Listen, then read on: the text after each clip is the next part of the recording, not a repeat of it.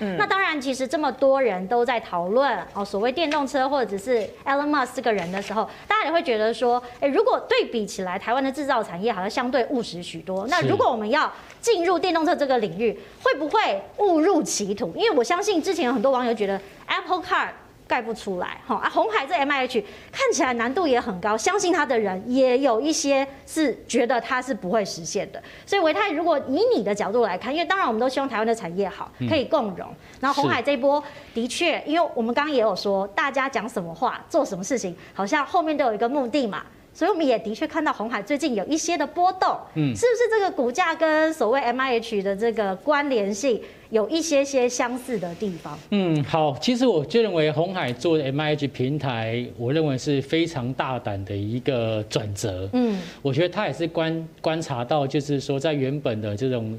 包括像是三 C 产品的组装，它已经挤不出来什么特殊的、嗯、特殊的利润，它必须要换一个。了，已经对，真的很难。对，然后它又，然后它又肩负着就是台北股市里面营收第一名的这个这个重责大任，它必须要找到一个新的一个产业或者新的一个项目，能够支撑公司持续的成长。那现在唯一能够支撑它的成业绩成长，大概就是汽车产业。哦，所以他在把这个矛头呢，把这个焦点聚焦在这个汽车业的一个部分。可是我觉得哈，我不知道哎，我就我我觉得当时当时他应该是跟跟 Apple 有某一些有一些协议吧，不然我觉得那个当他要我他当他他宣布要做 MIH 的时候的一两个礼拜，然后 Apple 就说我今年要推出那个什么。推出 Apple 卡嗯，我觉得他应该，他应该有想到说，他应他应该知道 Apple 要推出 Apple Car，他在赶快切入这一块，也也借机表示说，哎，其实你你要做东西，我会哦，我有哦，你要不要给我做这样子？嗯，就好像苹果皮琵琵琶别抱，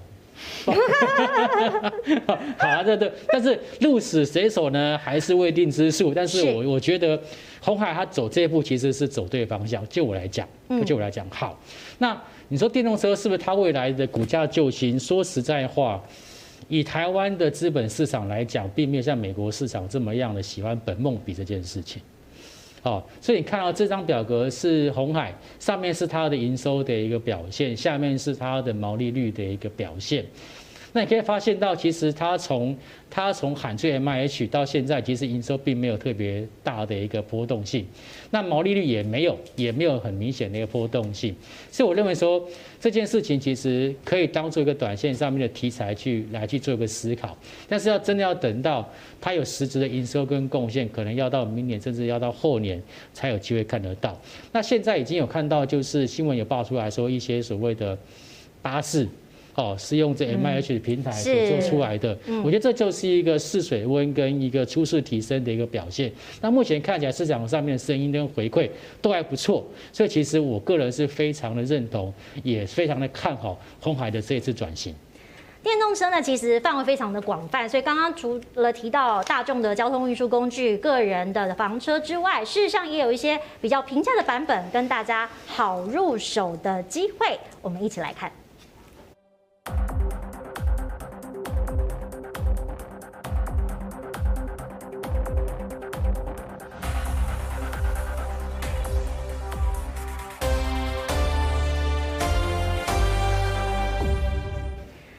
目当中呢，其实燕俐姐一直提到说，这个电动车哈相对来说价格比较高昂，但事实上现在这个电动的概念已经也有平价版了。除了刚刚提到这个中国大陆提出了大概是呃台币大概十万上下的电动车之外，事实上如果假设你有资金没有办法买车也没关系，你可以用更小的钱来投资电动车的概念。对，那我先补充一下，其实呢，刚刚呃维泰有提到红海嘛，那红海它其实就是要提供一个平台，而且它会希望呢，就是打群架的概念，因为其实汽车是一个认证蛮长的一个产业哦，它进入门槛很高，所以其实我对红海蛮寄予厚望的，因为红海好，所有的台湾的电子产业，包括代工、零组件，通通都会好。好不好？我希望我们台股一起呢，继续两万点以上，但短线不太可能容易看得到。但我觉得，如果接下来这一波经过整理之后，台湾呃台台股继续往上攻，其实蛮指日可待，因为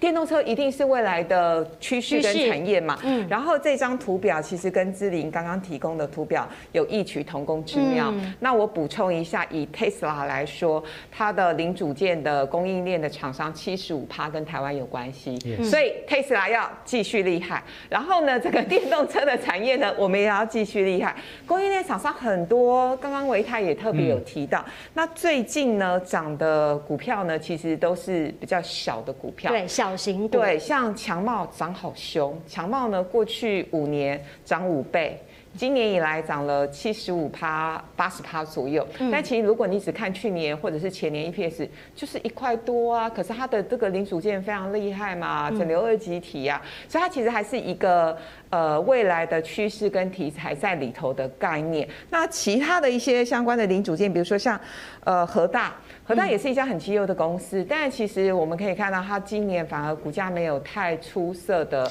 表现。那刚刚维泰也提到的红海，红海呢希望借由 MIH，然后呃希望把群架的观观念，毛利率可以提高到十趴以上。可是必须坦白说，现在呢所有的电动车占红海整体的营收比重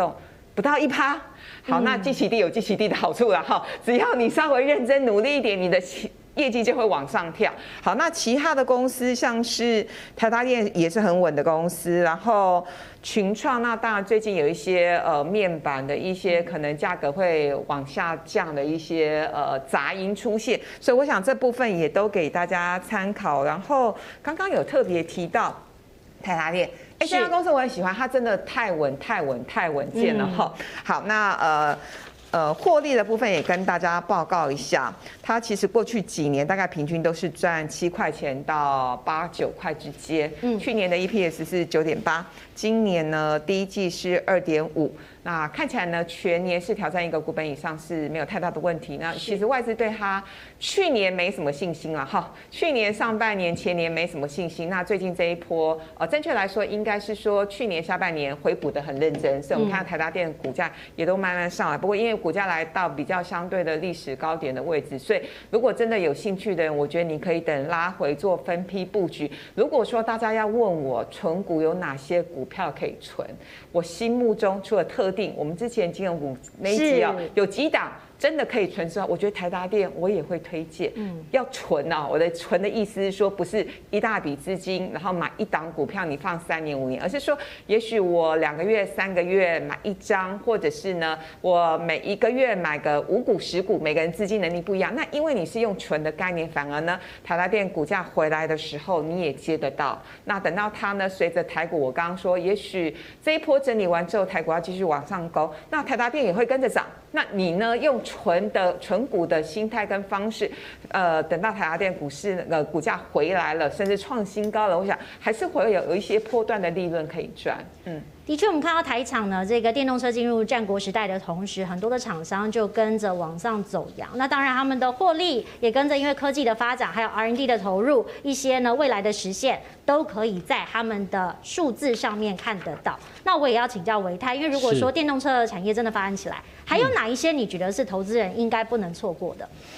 哦，我蛮认同刚刚这个燕玲姐所说的，其实现在电动车或是 Tesla 相关供应链的一个选择，应该要先从上中下游里面的上游去选，上游跟中游。那我特别也挑了，我挑了一些，就是这个个股的一个标的的部分，也就是属于。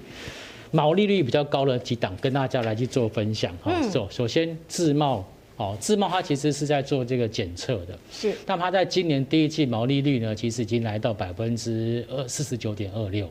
，OK。然后呢，建和兴刚刚姿麟有提到，好，建和兴它毛利率高达百分之三十四点六七，然后昌兴刚刚有提到，毛利率高达百分之三十二点五四。然后呢，台达电上榜了，刚刚英玲姐所提到台达电，它在第一季的这个毛利率是二十九点八一。要甚至连裕隆，甚至连玉龙，它的毛利率都有拉高到百分之二十九点一九。嗯，好，那为什么我这边画星星呢？不是因为我叫星星王子，是因为 好冷哦，是因为我把去年第四季的毛利率跟今年第一季毛利率相比较，然后挑出这些标的，就是。今年第一季毛利比去年第四季毛利还要再成做成长的啊。因为其实这些电子股，我们讲一般电子股毛利率要成长。说实话不容易，非常不容易，不容易。嗯、可是它能够有出现成长，而且大部分都成长大概三个 percent 到四个 percent，甚至你看到哦，在今年第一季，其实我们汇率的一个变化，事实上台币是属于偏升值的。是。它如果说它的 EP，它的毛利还能够往上做走高，表示其实它真的真的就是它在本业的部分有比较明显的一个成长。而这些个股当中呢，其实你可以观察到上游跟中游的这个。公司啊，他们的零组件部分其实是表现比较好的，然后下游是整车，像力州器这个裕隆等等哦。那我相信它跟鸿海合结合之后，应该会有蛮不错的一个火花产生。但如果说投资朋友要去进行呃投资标的上面选择的话，我个人认为其实偏中上游零组件个股可以优先做选择。